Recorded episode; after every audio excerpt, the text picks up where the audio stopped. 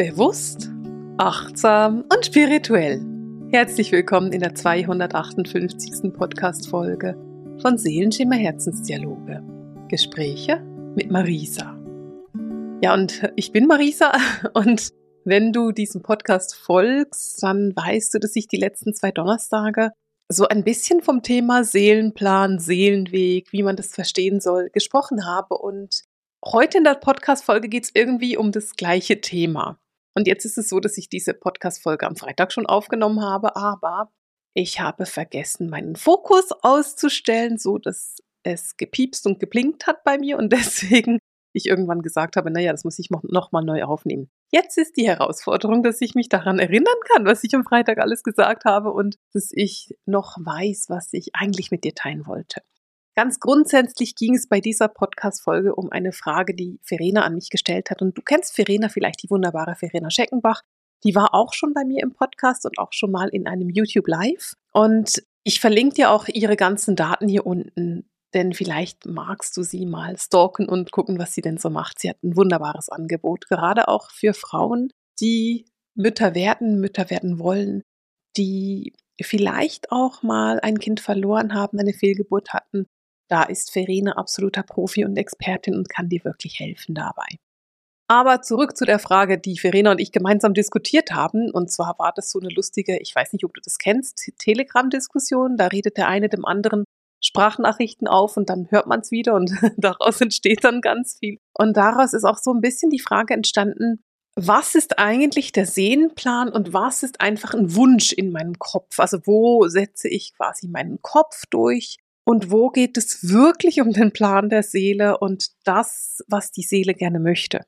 Und manchmal ist es ganz schön schwierig, das auseinanderzunehmen. Und deswegen will ich versuchen, das heute nochmal mit dir auseinanderzunehmen. Ich hoffe, ich kann mich daran erinnern, worüber ich am Freitag gesprochen habe. Das wirst du nicht zu sehen bekommen. Das hat nur Miriam zu sehen bekommen, damit sie sich eine Meinung bilden kann. Und Miriams Meinung war, nimm's neu auf. Also sitze ich heute da und nimm's neu auf. Ich bin brav. genau.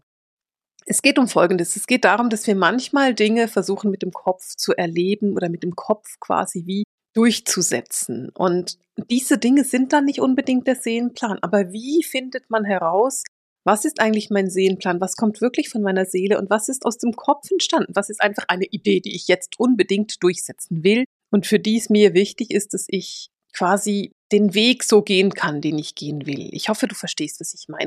Ich werde hier versuchen, mit Beispielen zu arbeiten, die für dich hoffentlich nützlich und nachvollziehbar sind. Natürlich sind es fiktive Beispiele, weil ich will nicht irgendwelche aus dem Leben greifen. Aber stellen wir uns mal Folgendes vor. Stellen wir uns mal vor, du willst mit deinem Partner gemeinsam in Urlaub fahren und deine Idee ist es, dass du unbedingt nach Spanien in Urlaub fahren willst. Und du hast so das Gefühl, das ist jetzt mein Seelenplan, nach Spanien in Urlaub zu gehen. Gleichzeitig kannst du aber schon jetzt fühlen, dass es so ein bisschen ein, ein Murks ist, dass es so ein bisschen der Kopf ist, der ähm, diesen Urlaub da irgendwie durchsetzen will. Und dein Partner möchte aber lieber nach Schweden. Und dein Partner ist so, hm, Spanien ist jetzt nicht so mein Ding, lass uns doch lieber in den Norden fahren, das gefällt mir besser, das ist schöner, da will ich tatsächlich hin, das ist das, was ich gerne hätte. Und irgendwie entscheidet ihr euch dann auf die eine oder andere Weise. Also gehen wir mit unserem Beispiel mal davon aus, dass ihr euch dann für Schweden entscheidet. Jetzt gibt es verschiedene Möglichkeiten. Die eine Möglichkeit ist, du bist in Schweden, du findest Schweden furchtbar und es ist einfach nicht dein Ding und du weißt, nee, ich hätte wirklich nach Spanien gesollt. Ich bin am falschen Ort, ich gehe gerade den falschen Weg. Dann wirst du das hier fühlen, dann wirst du das in deinem Herz fühlen.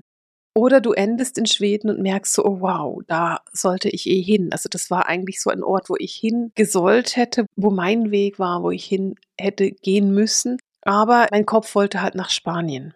Und beides ist gut, beides ist richtig. Es gibt nicht ein richtig und ein falsch, sondern es gibt eher ein, naja, da hat dein Kopf was gesagt und nicht dein Herz. Du hattest dann einen Partner, der gesagt hat, naja, mein Kopf sagt was anderes. Und das ist ja auch immer so ein bisschen das Problem, wenn wir quasi einen Impuls der Seele bekommen und dann aber auch noch einen Kopf haben, und den haben wir, der auch noch was sagt. Oder vielleicht eben auch noch einen Partner haben oder ein Kind haben, das mitspricht und das auch noch irgendeine Meinung zu dem ganzen Thema hat. Jetzt in dem Fall mit dem Urlaub ist es ja nicht so ein großes Thema, aber stellen wir uns mal vor, dass es für dich darum ging, nach Schweden zu kommen und deine Seelenheimat in Schweden zu entdecken, zu entdecken, dass das das Land ist, in dem du leben möchtest. Dann wäre das tatsächlich deine Seele gewesen, die gesagt hätte, nach Schweden, nach Schweden und dein Kopf sagt nach Spanien, nach Spanien. Jetzt hat dein Partner auch eine Seele und wahrscheinlich hat deine Seele mit der Seele deines Partners gesprochen und gesagt, kannst du mal Schweden sagen? Vielleicht hört sie auf dich. und dadurch bist du dann doch in Schweden gelandet. Wenn ich dir so davon erzähle, fällt mir eine Geschichte aus meinem Leben ein, die vielleicht ein bisschen beschreiben kann, was ich meine. Das ist schon lange her, das war 2008 und ich war damals verliebt in einen Mann, der hat in einer anderen Stadt gelebt wie ich. Und wir hatten uns am Wochenende getroffen und er ist dann nach Hause gefahren und ich bin in die andere Richtung gefahren, war noch mit Freunden im Auto unterwegs und musste dann bei den Freunden zum Bahnhof. Und an diesem Bahnhof hatte ich zwei Züge. Der eine Zug, der fuhr nach Bern, da wo ich damals gelebt hatte, und der andere Zug fuhr in die Stadt, in der der Mann gelebt hat. Und die waren auf dem gleichen Bahnsteig halt auf dem einen Gleis und auf dem anderen Gleis. So kannst du das sicher vorstellen. Und ich bin natürlich, weil das ja mein Plan war, in den Zug nach Bern gestiegen und hatte die ganze Zeit das Gefühl, ich steige in den falschen Zug, ich sollte in dem anderen Zug sitzen. Und ich habe dann die ganze Zeit gesagt, das ist dein Kopf, du willst nur zu diesem Mann, weil du gerade frisch verliebt bist und jetzt geh nach Bern und du hast in Bern dein Zuhause und was auch immer. Und ich hatte das tiefe Gefühl in diesem Zug, ich sitze im falschen Zug. Und der Zug fährt los und ich habe kaum bin ich losgefahren, von meiner Mutter erfahren, dass meine Tante schwer krank im Spital in genau dieser Stadt liegt und sie sterben wird in ein paar Tagen.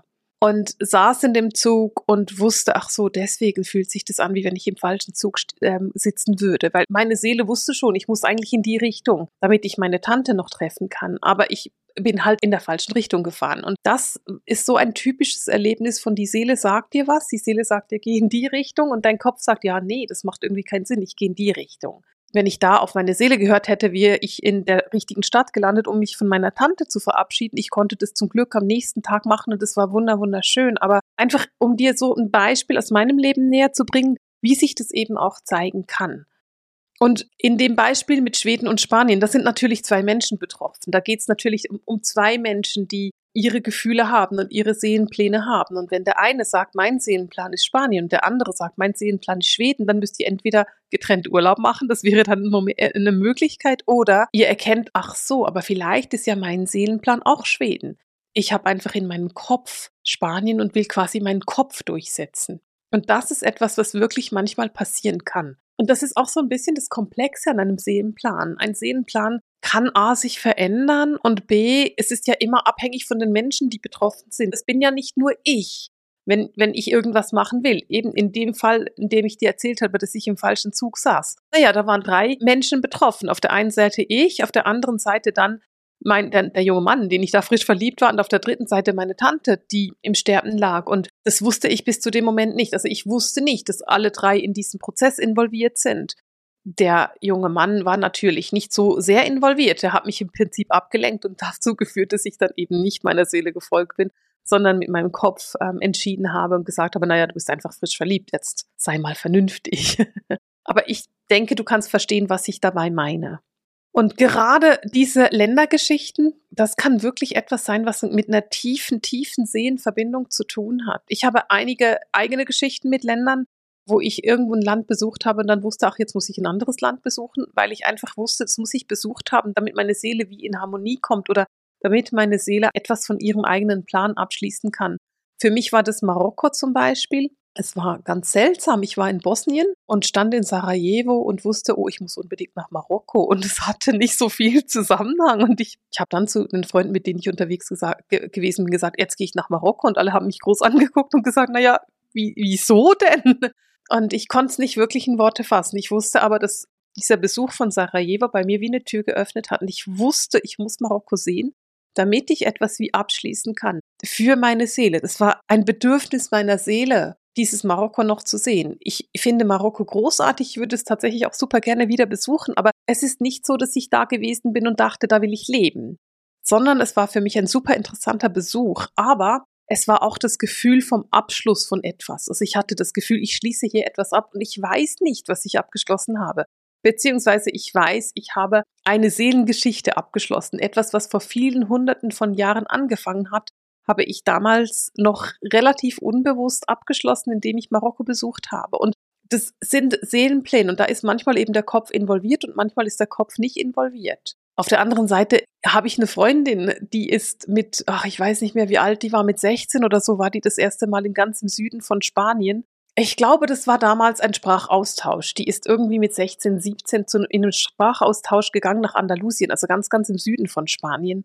Und die ist zurückgekommen, hat nur noch geweint, weil sie gesagt hat, ich will da hinziehen, das ist mein Zuhause, da gehöre ich hin. Und die lebt heute da seit vielen Jahren, weil sie, sobald sie konnte, dahin gezogen ist und wusste, da, da ist mein Seelenplan, da ist mein Zuhause. Und auch das, das ist dann dieses tiefe, tiefe emotionale Gefühl von da gehöre ich hin das ist mein Weg, das ist da, wo ich hin will. Und das ist so der Unterschied. Manchmal passiert etwas aus dem Kopf und ein Gedanke von uns, der sagt, das muss jetzt so und so sein. Und manchmal ist es wirklich ein tiefes, tiefes Gefühl. Und für mich ist so der Unterschied von der Seele, die, das kommt so von hier. Es kommt wirklich aus dem Herzbereich. Es kommt aus dem Herzchakra oder wie ich vor, glaube ich, zwei Wochen gesagt habe, aus dem Seelensternchakra. Also das kommt wirklich aus einer viel tieferen Schicht, als wenn ich etwas mit meinem Kopf entscheide. Dann ist es wirklich der Kopf, dann ist es etwas Mentales und hat weniger mit wirklich der Seele zu tun. Ich hoffe, du verstehst, was ich meine und ich würde mich natürlich super freuen, wenn du mir deine Geschichten erzählst, was du erlebt hast, wo dein Kopf war oder wo deine Seele etwas gesagt hat und gesagt hat, hey, hier geht's lang. Je mehr wir darauf hören, umso schöner und einfacher wird auch unser Leben, auf jeden Fall meiner Meinung nach, denn dadurch leben wir wirklich unseren Seelenplan und das ist etwas, was ich zauberhaft finde. Und in dem Sinne beende ich für heute diese Podcast-Folge mit dem Seelenschimmer Herzensdialog, den Gesprächen mit Marisa. Alles Liebe!